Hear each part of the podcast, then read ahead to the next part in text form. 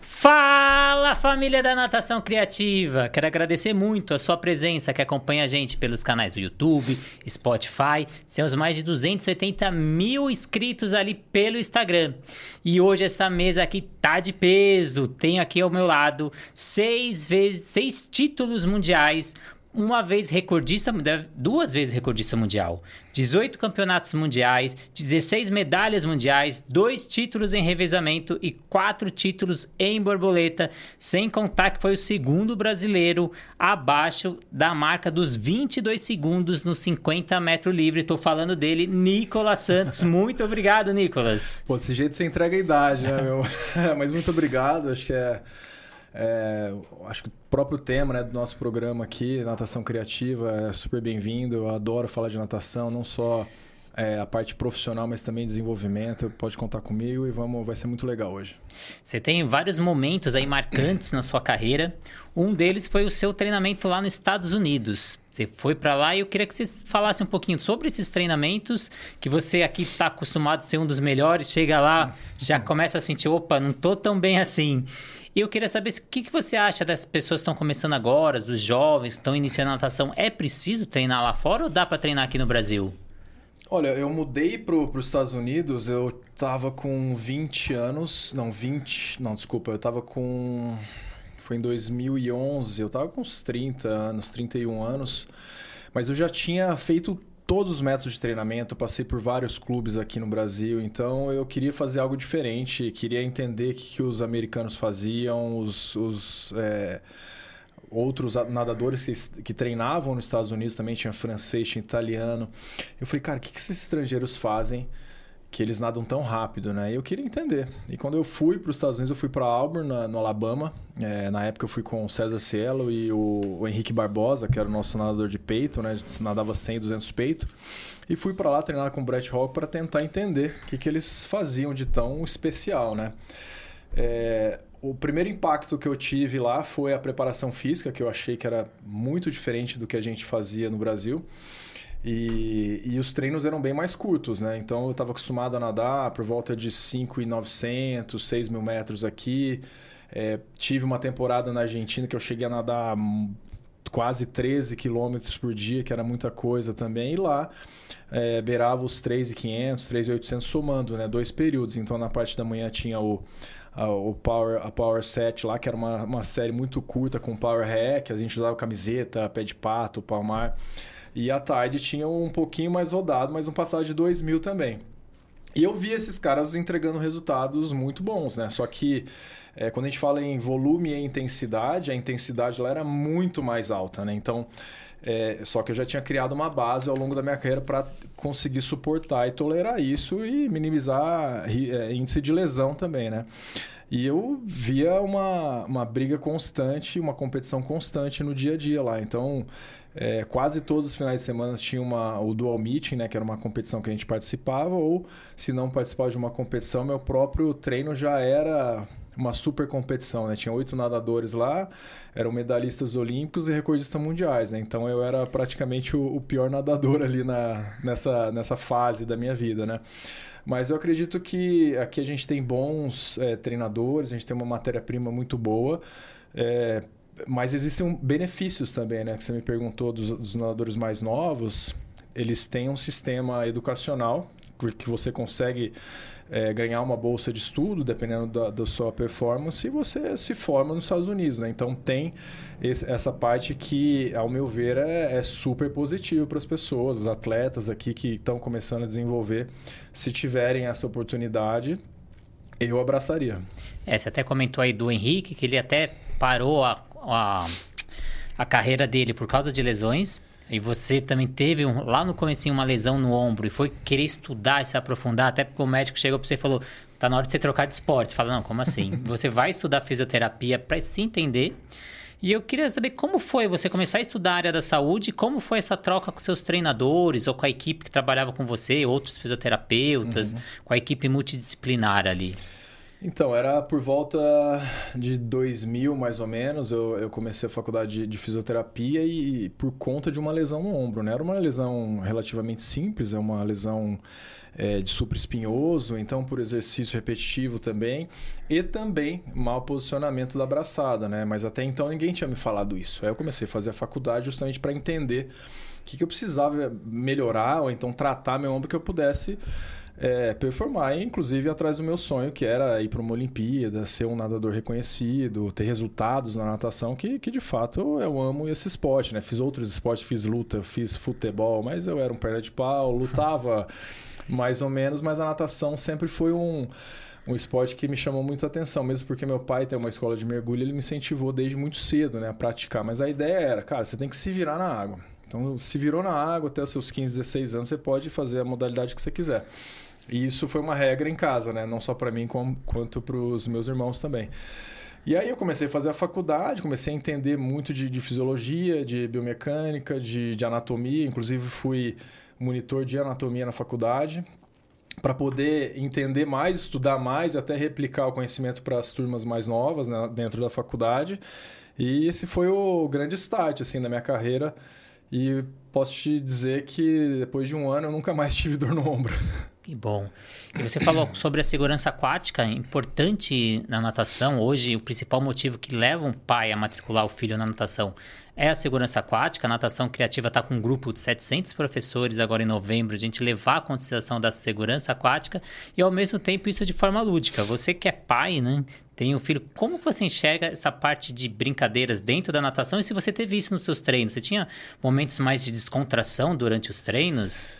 Ó, falando na, na, fase né, uhum. infantil, assim, eu acho que o brincar é o principal meio, ferramenta, né, para você desenvolver uma criança, né? A, a, essa parte lúdica, né? Você é, ter esse, essa ferramenta de convencimento das crianças participarem mais das atividades, é, fazer com que elas é, participem. Por exemplo, uma criança mais tímida, ela tem um pouco mais de dificuldade de se soltar, a parte de socialização.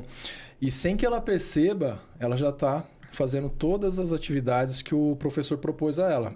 E ela está se desenvolvendo. Dá para fazer de forma mecânica, mas para uma criança é insuportável isso, né? Ter que fazer a repetição, repetição, repetição. Na fase adulta, sim.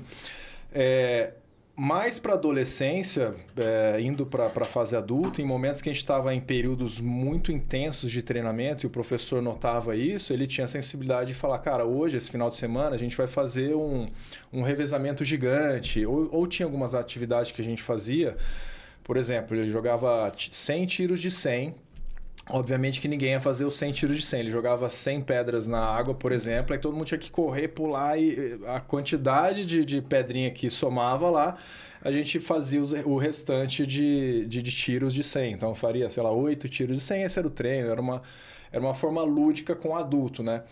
Mas dava uma soltada, todo mundo ficava um pouco mais contraído. No outro dia todo mundo estava treinando de novo, né? Então, é, mais para a fase de, de, das crianças, eu acho que é fundamental ter, essa ferramenta, o convencimento para ela se motivar para ir para a próxima aula, eu acho que faz total sentido usar a fase a, a, parte lúdica com criança. E você falando da motivação em criança, né? Outro fator muito motivacional criança são a criação de ídolos, né? Então eles se pegarem alguém como você, quando chegou ali no Flamengo, pegou o Gustavo, pegou o Xuxa e era o seu ídolo e você começa a treinar ali do lado. E lá nos Estados Unidos eles fazem muito isso, a criação do ídolo. Como você vê essa criação dentro do Brasil?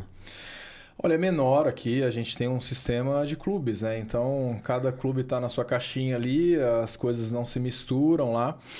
Mas. É, e a renovação aqui é muito menor, né? Se a gente comparar é, com os Estados Unidos, né? a renovação dos atletas, lá, inclusive dos ídolos, é muito mais rápida. A velocidade de renovação, a quantidade de atletas que praticam a natação também e, e mantém é, se desenvolvendo até a fase adulta é maior, né?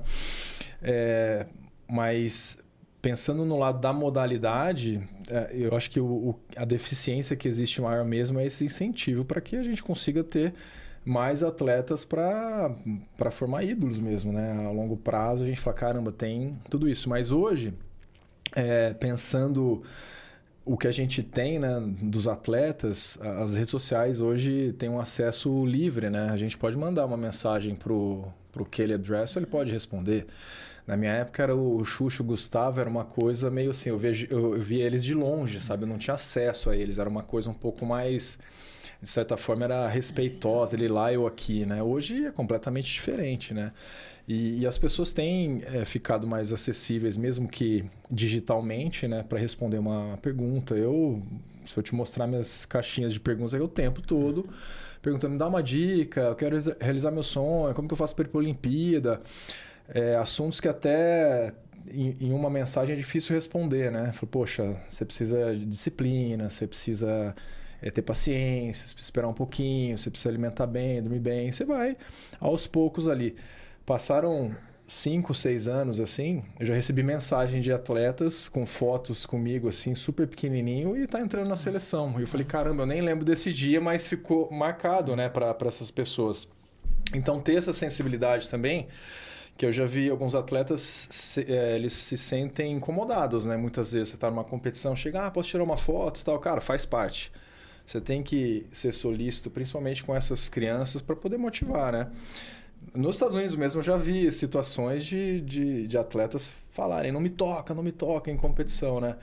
E eu sempre tive muito cuidado, principalmente para essa questão do incentivo. Acho que depois que eu fui pai também, eu comecei a ficar mais coração mole, comecei a, a entender mais o lado das crianças, né? De olhar uma pessoa e, e entender que ela está me olhando porque ela gostaria de chegar lá, né? E se espelha nisso, né? Então eu fui mudando ao, ao, ao, quando eu fui cada vez mais ficando mais velho, né? Eu fui mudando um pouco com relação a isso. É, com certeza você não lembra, mas então eu vou te lembrar. Teve um fim que eu acho que quando você estava na Unisanta, estava lá no Pinheiros, eu tinha um, eu ia dar um curso numa ONG no interior de Minas e eu queria pegar o autógrafo de todos os atletas ali você tava ali, eu fiquei com muita vergonha ali, aí um salva-vidas, não, vai, vai, vai que ele é super tranquilo. Aí eu não dei. Não deu! aí fui lá, você deu, entreguei a camiseta pra criançada e fez uma mega diferença, oh, né? Você legal. vai dar o curso, então eu tive Sim. aquele carinho de contar quem é cada um, de explicar, de querer formar o ídolo até, o objetivo do podcast é de trazer atletas, ex-atletas para mostrar como que é o dia a dia de vocês. E a gente falando do Gustavo e do Xuxa, quando você ingressa no treinamento com eles, você começa a ter contato com outros modelos de treino, principalmente com modelos de treinos fora d'água, treinos terrestres, que hoje é o grande forte seu. Né? Você tem até o seu método com trabalhando bastante essa parte fora d'água. Como você enxerga o que trouxe de positivo para a natação os treinos fora d'água? Então, além de todo esse processo né, de desenvolvimento como atleta profissional, também fui sócio de uma empresa que a gente capacitava treinador. Né? Então, era um B2B, a gente capacitava um treinador e ele replicava o conhecimento com o personal, com o cliente, com o atleta. E eu tive contato com PHDs do mundo inteiro, de, do treinamento, treinamento de força, mudança de direção. E eu fui cada vez mais colhendo informações deles. Então tinha australiano, tinha americano, e cada um tem uma visão, né? E é uma discussão gigantesca, né? Quando você senta com PHDs, que são especialistas num, em temas é, diversos ali, é super produtivo, né? Cada vez mais eu ia colhendo isso e testando, né? Então eu falei, pô, isso aqui acho que funciona para mim. Ó, para natação, isso daqui para membro inferior, inferior é, superior não é tão legal por causa do ombro, posso ganhar um pouco mais de volume. E eu fui cada vez mais desenhando esse formato para poder melhorar esse programa meu ao longo, ao longo prazo, né?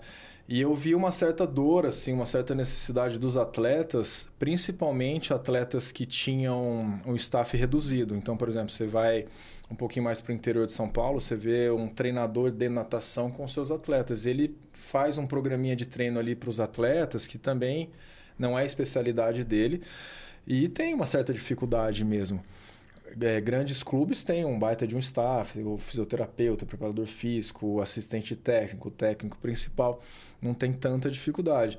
E aí, recebendo muitas mensagens, o pessoal, poxa, você pode me ajudar? Eu falei, cara, vou montar um método que é basicamente o que eu faço, né? Então, é, o método é o treino que eu faço, mas eu decidi dividir em três etapas, principalmente para preparar esses atletas mais novos para chegar no, no, no, terceiro nível, que é o que eu faço, só que ele vai ter uma base muito boa até chegar lá, né? Eu sei que o pessoal ficou curioso, mas a gente vai falar desse método ainda, calma, que a gente vai ter um episódio só para isso. E você é muito conhecido no meio da natação, Nicolas, por você ter uma grande sensibilidade. Então eu sei que você tem uma equipe multidisciplinar, acabava a competição, tem um biomecânico que chegava com as imagens, mostrando onde teve os erros, onde teve os acertos, mas você tem uma sensibilidade de perceber esses erros, mesmo sem essas imagens, e consertar muito rápido. E até você é um do único nadador que consegue ir e voltar com cinco braçadas no borboleta nos 50. Como você criou primeiro essa sensibilidade e onde teve que você ter essas cinco braçadas foi numa competição que você resolveu mudar? Sim. É, sobre a sensibilidade é questão de tempo mesmo, né? Então eu fiquei 25 anos fazendo isso, né? A, a prova dos 50 borboleta foi desde 2012 que eu comecei a colocar energia, né? Então terminei minha carreira em 2022, foram, foram 10 anos investindo principalmente nessa prova e provas secundárias ali como 50 livres, sem borboleta, né? Mas com relação ao staff, evoluiu muito, né? A tecnologia da, do esporte. Então, sentava com o biomecânico, eu analisava trechos, era matemática mesmo. Bom, então, o primeiro 15 aqui, o primeiro trecho eu tenho que nadar para 5.0, 4.9, eu tô passando para 5.3. Ah, eu já sei por quê, porque meu pé pegou fora na transição. Aí eu olhava a imagem, tinha, meu pé tinha saído fora, aí não teve tanta propulsão na saída. Aí eu olhava os adversários, estudava os adversários também para tentar entender. Bom, eles estão dando seis braçadas, eu vou dar cinco, entro um pouquinho deslizando na virada e, e era um estudo contínuo, não só do que eu precisava melhorar, mas também me defender para poder ganhar a prova, né? Embora eu era um atleta de 42 anos e estava nadando com atletas de 25 anos, né?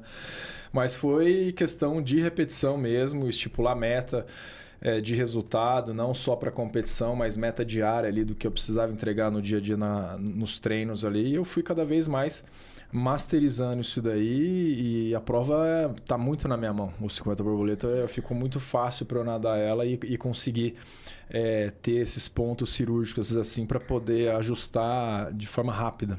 E aí agora a gente pode entregar o ouro, né? Porque você nadava de um jeito nas eliminatórias, outra na semifinal Sim. e outra na final, né? Sim.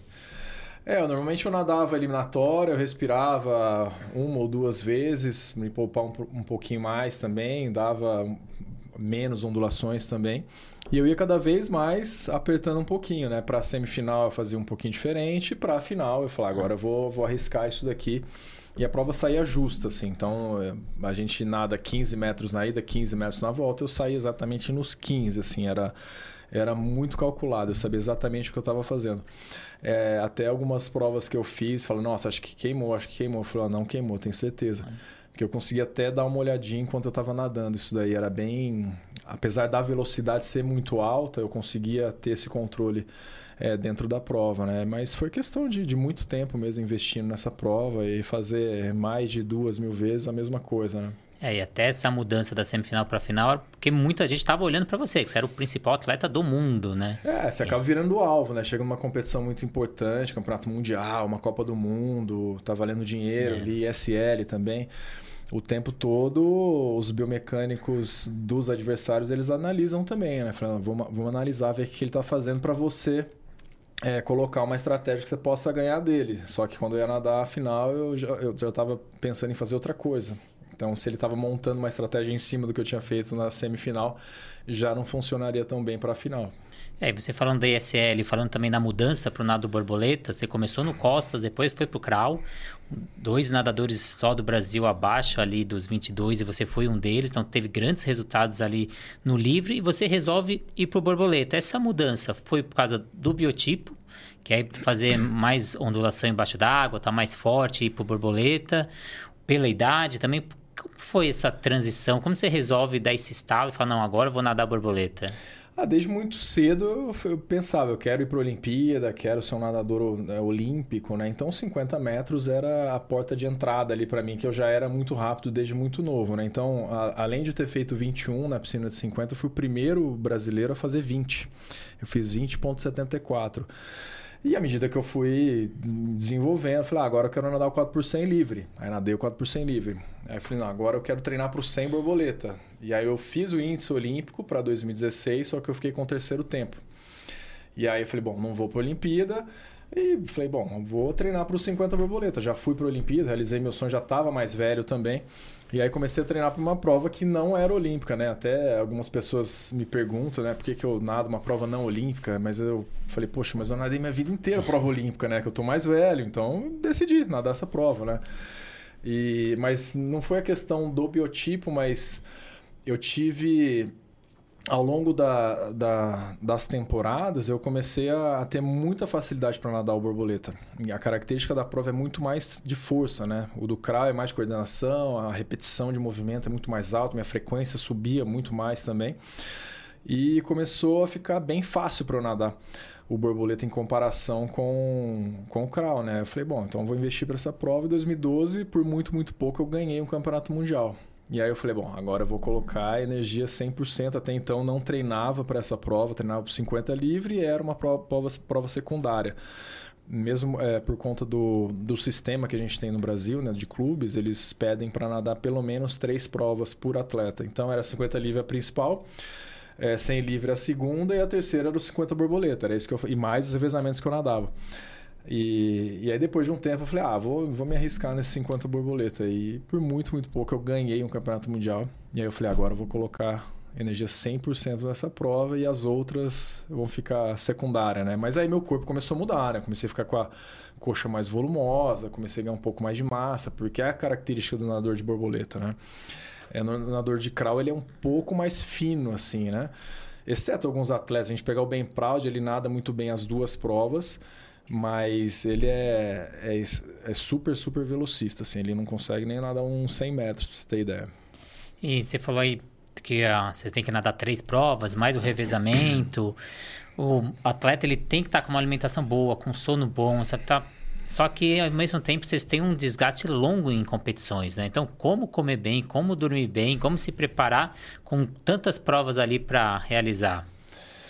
É, na, na, realidade, isso começa já com uma rotina que você cria ao longo da temporada, né? Não adianta né, um atleta, de repente, come muito mal, dorme muito mal, chega na competição e ah, agora, agora vou colocar tudo certinho, vou entrar nos eixos aqui. Isso não funciona também, né?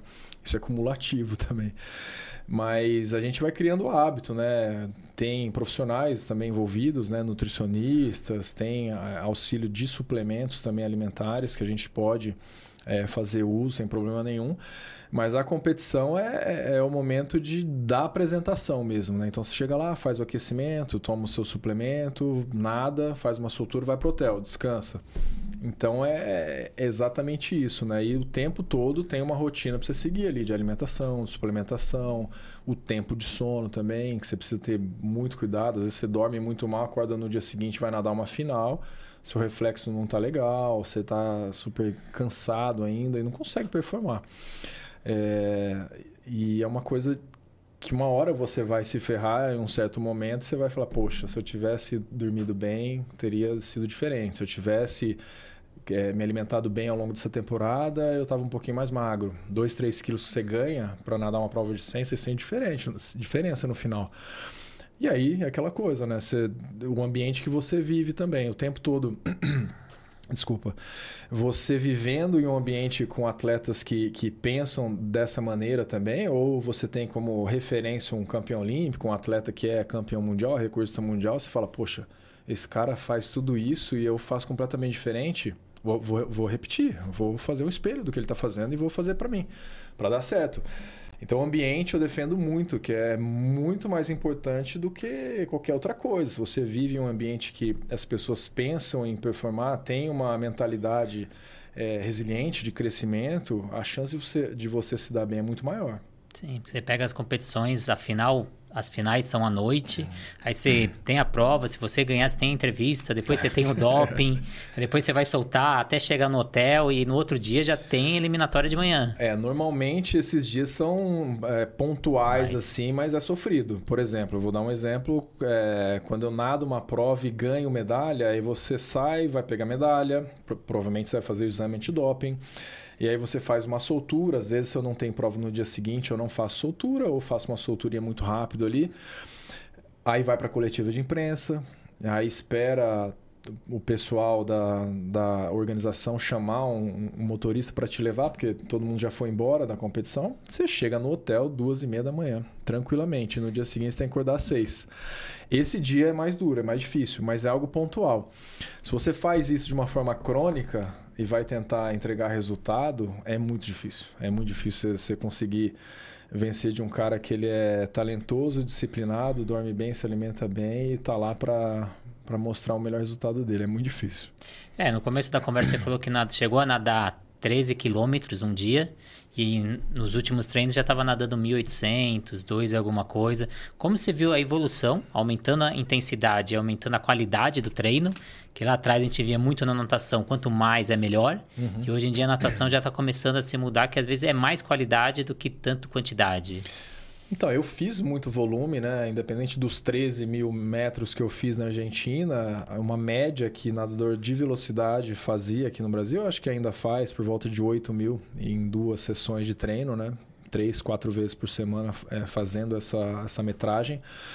Chegou uma hora eu falei, essa repetição já não serve mais para mim, para nadar uns 50 metros. 50 metros eu falei, poxa, eu não preciso fazer 8 de 50 três vezes, a é, série de paraquedas, aí volta, 3 de 100 a 1, 2 a 3. Aí chegou um momento eu falei, cara, eu não preciso fazer mais isso. Uma que a minha recuperação era completamente diferente. 50 metros minha prova não usa é, essa, essa metragem toda, não tem essa necessidade. E eu priorizei entregar excelência em movimento do que quantidade. Então, por exemplo, as pessoas até falam, ah, mas seu treino é muito curto tal. Tudo bem, eu vou subir no bloco agora, eu preciso dar um, um para 22 baixo de 50 borboletas. Você consegue? Não, não consigo. Falei, cara, então não reclama, né? Mas a intensidade é muito alta. Então, por exemplo, tinha momentos que eu tinha que nadar os 50 borboletas no treino, fazia os paraquedas, submersos e tal, subia no bloco, eu tinha que fazer os três tiros para 22 é muito difícil. E aí falar, ah, mas é, dá para fazer o, rodadinho, né? Que é, que é bem comum na natação, o pessoal fazer um rodado. Para que, que eu vou fazer rodado? Se eu estou fazendo três tiros para 22, quando eu descansar, colocar bermuda, me raspar, eu vou nadar para 21. Não faz sentido. Mas é, é uma, uma questão de, de mente aberta também, né? Tem treinadores que não aceitam isso, ele quer, ele tem uma uma metodologia, ele estudou lá atrás e muitas vezes ele não quer uma renovação, né? Então eu acho que falta essa troca de, de informação, com, principalmente com treinadores de fora, para entender o que, que, que, eles fazem lá. Porque, poxa, você pode poupar o atleta e colocar ele num nível acima é, por um simples ajuste de, de treino, né? E aí o que, que eu fiz? É, eu não tinha acesso a isso, porque todo mundo fazia uma metodologia muito parecida aqui, eu fui atrás paguei do bolso, fui para Europa, fui para os Estados Unidos, fui para Argentina, que na época era uma, uma referência muito boa que eu tinha, que era o José Miolans, né? Que era um nadador muito bom da Argentina, que inclusive ele era o principal adversário do Gustavo Borges e o Fernando Scherer naquela época. E eu fui investindo, né? Ao invés de eu trocar o carro, eu pagava, ia morar fora e ver o que os caras faziam e tentava adaptar para mim. É, outra mudança nos seus treinos foi a parte de periodização. Você teve polimentos e bases menores, né? Você viu lá fora que você foi muito outros atletas fazendo esses treinos com volume menores, com periodizações diferentes? Uma média de descanso que eu vi os atletas fazendo lá era não passava de, de 10 dias. Não passava de 10 dias. E, e como a minha prova já tinha um volume muito baixo, é, entre 7 e 3 dias ali era uma. Eu tentava ir dosando mais ou menos. Né? No Mundial eu senti que eu precisava dar uma. Por exemplo, eu malhei um dia antes, eu senti que eu precisava fazer isso daqui. Mas tem atletas que nem passam perto da academia, porque vai ficar dolorido, é comum. Mas é, é até uma pergunta que eu faço quando acontece isso. Ah, eu vou ficar dolorido. Eu falei, qual o problema? Você vai ficar dolorido, e aí? Você precisa entregar um, um tiro de 50, você não vai morrer, porque tem uma prova de 50 você está dolorido, né? E, e aí eu comecei cada vez mais a me adaptar a isso e falar, cara, vou competir um pouco mais dolorido, mas eu sei que eu vou estar mais ativado, mais preparado para nadar uma prova, né? E a gente falando de mundial, você é recordista mundial e tá rolando nos bastidores aqui para quem tá na natação, você tá querendo bater mais um recorde mundial. Vai pro Master mesmo bater esse recorde? É, então tá uma, uma movimentação aí. o Gustavo Borges me, me chamou e o, o Joel também, o Joel Moraes, que é o Joel J hoje, eles estão muito animados em bater um recorde mundial no 4x50. Eu fiquei animado pelo recorde mundial, de fato. E ainda a gente vai, vai se falar com relação a isso, mas provavelmente o ano que vem sim. Aí de repente eu nado um 4 por 50 e o 50 borboleta. Aí, ó, para quem tá aí, vamos ficar na torcida. Eu encontrei o Joel esses dias e a tudo começou com a esposa do Joel, não sei se você sabe. Não, não sabia. Foi a esposa do Joel que começou a querer treinar, que puxou ele, que aí ele quis. E, vai, então vamos bater o recorde, que já chamou o Gustavo, que o Gustavo te chamou, mas tudo começou com a esposa do Joel. Mas olha que coisa legal, eu vou falar aqui, eu não, nunca falei isso publicamente, né? Mas é, o Gustavo, ele. Cara, eu queria ser o Gustavo quando eu era criança, né? Eu até tenho uma foto aí, depois eu posso até te mandar. Eu super novo, assim, abraçando o Gustavo. Eu falei, caramba, eu cheguei perto do Gustavo, né? Me classifiquei pro meu primeiro Mundial, que foi em Fukuoka 2001. Ele foi também. É, nessa competição específica eu ganhei dele na, na, seletiva e tal, mas era uma prova também que ele não, não colocava tanta energia, era a segunda prova. A prova dele era o 100 e 200, né? E aí fui para esse Mundial, falei, poxa, aí o Gustavo, cara, virou meu amigão hoje. Ele mora em Itu, eu moro em Itu também, a gente se fala, a gente almoça juntos, né? É, e o, quando eu bati o recorde mundial em 2018, olha que coisa doida eu saí, eu bati o Eco Mundial, dei entrevista, falei, caramba, vou lá pegar a medalha. Eu tava com o celular no bolso, que a gente não desgruda do celular, né, hoje em dia. E meu telefone tocando, tocando, tocando.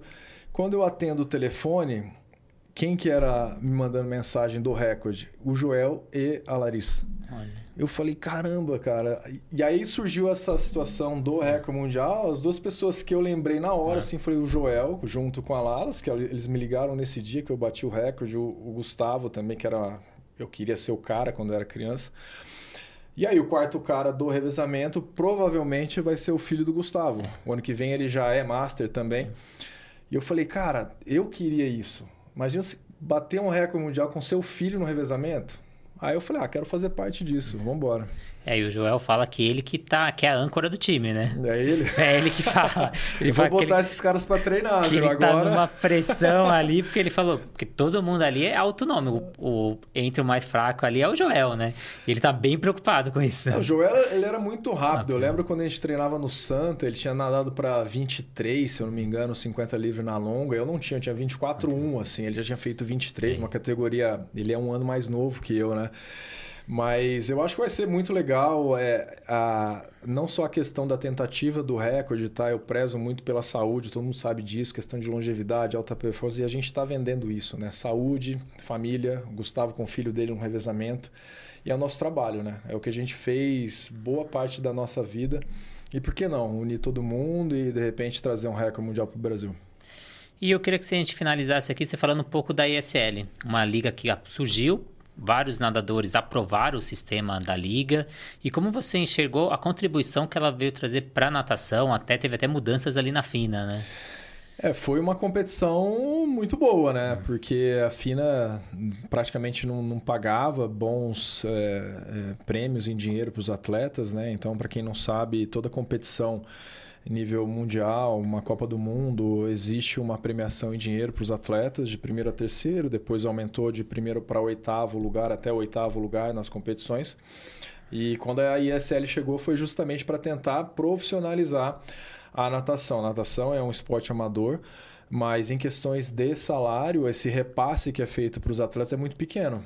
Então a gente se expõe, a gente que faz o show, o espetáculo todo, a gente não ganha praticamente nada. E a ISL chegou para confrontar e falou, cara, tem que aumentar esses preços, esses, né, prize monies aqui para os atletas e eles colocaram um valor acima da FINA. E a FINA teve que subir a régua, aumentar o valor. E foi muito legal, uma competição muito dinâmica, ela não é previsível, porque a gente acaba nadando, por exemplo, eu nadava 50 livre, 4 por 100 livre, 4 por 100 medley, 50 borboletas, 100 borboleta e o skins. O skins é uma prova que você nadava de sequência, né? Então nadava três, quatro vezes a mesma prova de três em três minutos, era uma loucura. Então, em dois, três dias eu nadava, sei lá, dez vezes a prova. E só que não necessariamente eu precisava ganhar a prova, então era uma, é um sistema de pontuação para o meu time. E qual foi a sacada do cara?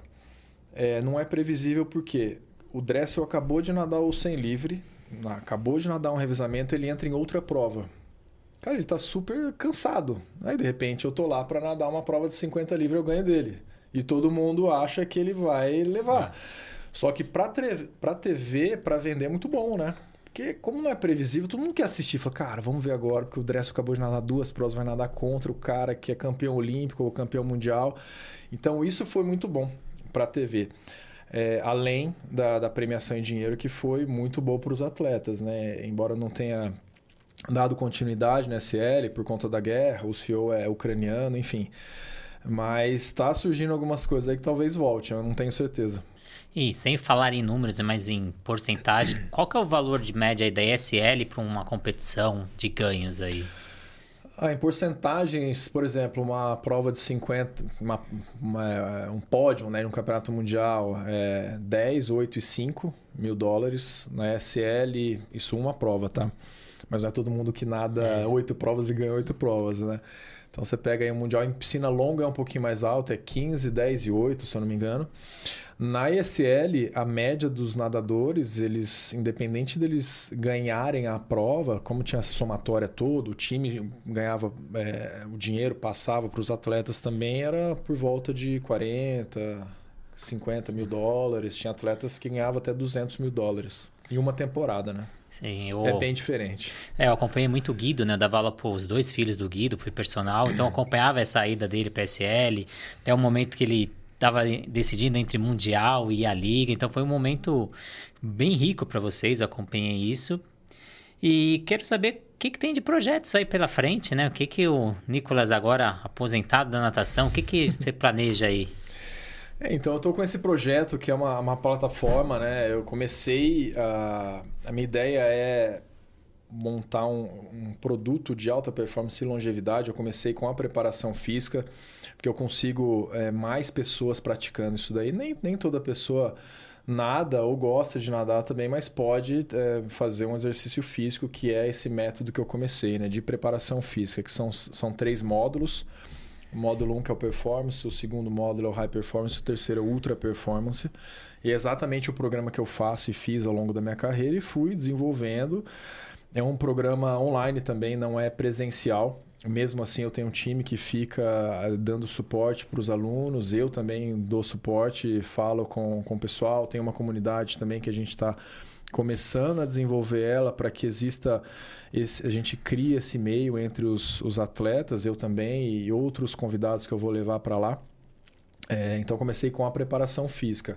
Cada módulo tem 16 semanas. É, que mais? Ele, ele é feito três vezes por semana, por volta de uma hora cada, cada sessão de treino também. E é o primeiro bloco, que é o performance, é mais para quem busca qualidade de vida, quem quer melhorar repertório de movimento, ou então quem está começando a, a, a, ingressar no Master, começar a praticar algumas, treinar para algumas competições mais, mais é, iniciais, assim. O segundo bloco é para o atleta amador já, que já, já tem uma, uma certa familiaridade com o treinamento de força. Então, tem treinamento de força e também alguns é, exercícios de introdução do levantamento de peso olímpico. Então, tem desenvolvimento de core, tem desenvolvimento é, de salto, de arremesso, tem exercícios acessórios, muita mobilidade, treinamento de força, membro superior, membro inferior. Então é, é, um programa muito completo que a gente fala que é full body, né? Não é localizado, fica fazendo bíceps. Então quem é atleta tem costume de fazer esse tipo de, de trabalho. E o terceiro nível é o que eu faço. Então, essa arquitetura ela não muda, é mobilidade, potência, treinamento de força e, e acessórios, né? exercícios acessórios. Que ele já tem uma, um incremento já de carga, é, uma ênfase maior em, em, em, trabalho excêntrico também, de contração excêntrica, e a LPO já é um pouco mais intenso para quem busca essa fase. Então, os atletas profissionais já estão fazendo esse, esse programa. E sei que do outro lado está curioso para mais novidades, para detalhar mais esse projeto. Você topa fazer uma entrevista só sobre esse projeto aí? Para a gente apresentar para o público o que, que é esse projeto aí, topo. Highlander aí do Nicolas? topo, topo, com certeza. Então, Nicolas, queria agradecer muito, agradecer os parceiros, o aplicativo da Swing Track de natação, plataforma Educar, Educar de levar cursos para profissionais de educação física, Academia CPN, nove unidades aí para São Paulo e a Flote com materiais pedagógicos. E hoje o método NS aí apoiando a gente. Muito obrigado, Nicolas. Parabéns aí pela sua trajetória. Me inspirou muito quando eu comecei na natação. Você, Gustavo, Xuxa, para mim é praticamente um sonho fazer essa entrevista, você não imagina, Pô, né? Que legal, tá, obrigado. Tá, obrigado ao, pela... tá ao seu lado aqui, que eu acompanhei por muitos anos, né? Minha história da natação, eu tava ali sempre na borda da piscina e acompanhando vocês. E você passou por três gerações aí, né? É, sofrido. Mas deu certo. Então, muito obrigado para quem tá aí do outro lado. Qualquer dúvida, deixa aqui nos comentários. Queria que o Nicolas deixasse aí suas redes sociais no final aí para quem quiser te seguir, conhecer o método. Então, meu, é, o site é www.nicolassantos.com.br e as redes sociais Nicolas com CH Santos 1. Então, só Então, chegar lá. Sigam lá. E até a próxima entrevista, que vai ser a entrevista número 100 desse ano de 2023. Aguardem.